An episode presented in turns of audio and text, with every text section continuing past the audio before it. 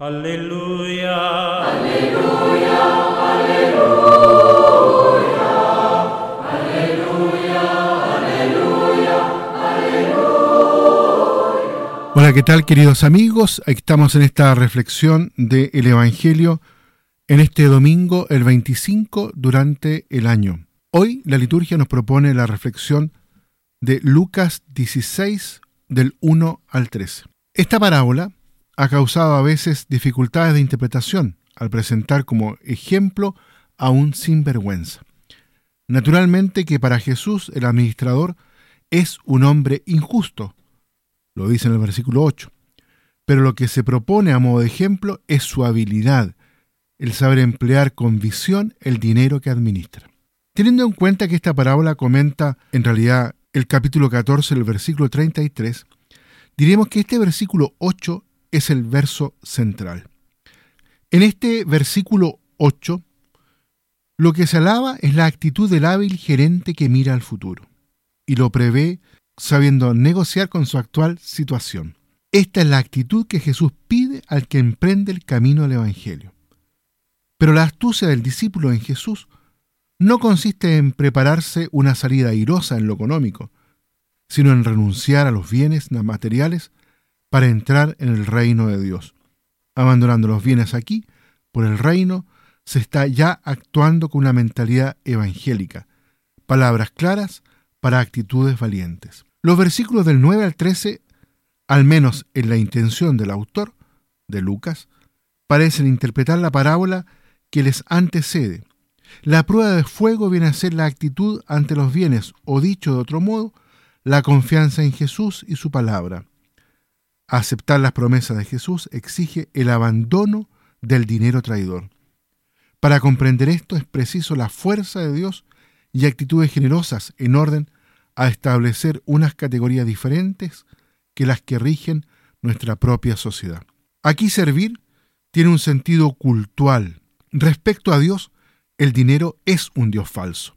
Según este versículo, el dinero puede convertirse en un obstáculo de fe lo que da al asunto una gravedad extrema.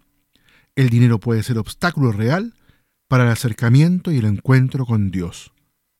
En una sociedad de opresión económica como la nuestra, tal como se describe la primera lectura, es muy difícil entender palabras como estas. Narrando la parábola de un administrador injusto pero muy astuto, Cristo enseña, por lo tanto, a sus discípulos cuál es el mejor modo de utilizar el dinero y las riquezas materiales, es decir, compartirlos con los pobres, granjeándose así su amistad con vistas al reino de los cielos. El dinero, hay que decirlo, no es algo injusto en sí mismo, pero más que cualquier otra cosa puede encerrar al hombre en un egoísmo ciego. Se trata, pues, de realizar una especie de conversión de los bienes económicos, en vez de usarlos solo para el propio interés es preciso pensar también en las necesidades de los más pobres, imitando a Cristo mismo, el cual, como escribe San Pablo, siendo rico, por ustedes se hizo pobre a fin de que se pudieran enriquecer con su pobreza. Parece una paradoja. Cristo no nos ha enriquecido con su riqueza, sino con su pobreza, es decir, con su amor que lo impulsó a entregarse totalmente a nosotros.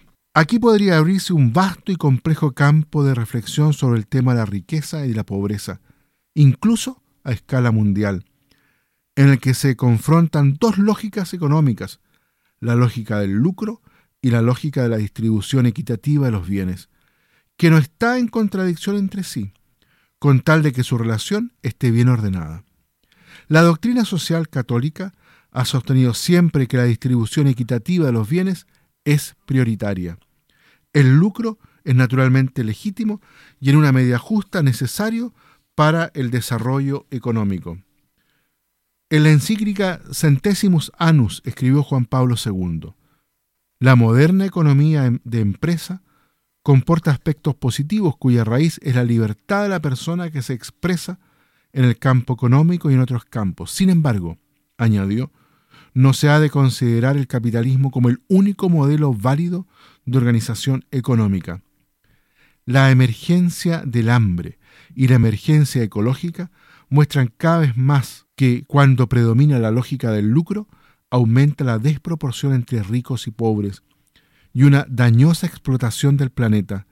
En cambio, cuando predomina la lógica del compartir y de la solidaridad, es posible corregir la ruta y orientarla hacia un desarrollo equitativo y sostenible.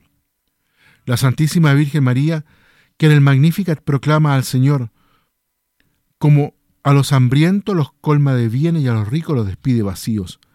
Ayude ella a los cristianos a usar con sabiduría evangélica, con generosidad solidaria, los bienes terrenos e inspire a los gobernantes y a los economistas estrategias claras y evidentes que favorezcan el auténtico progreso de todos los pueblos.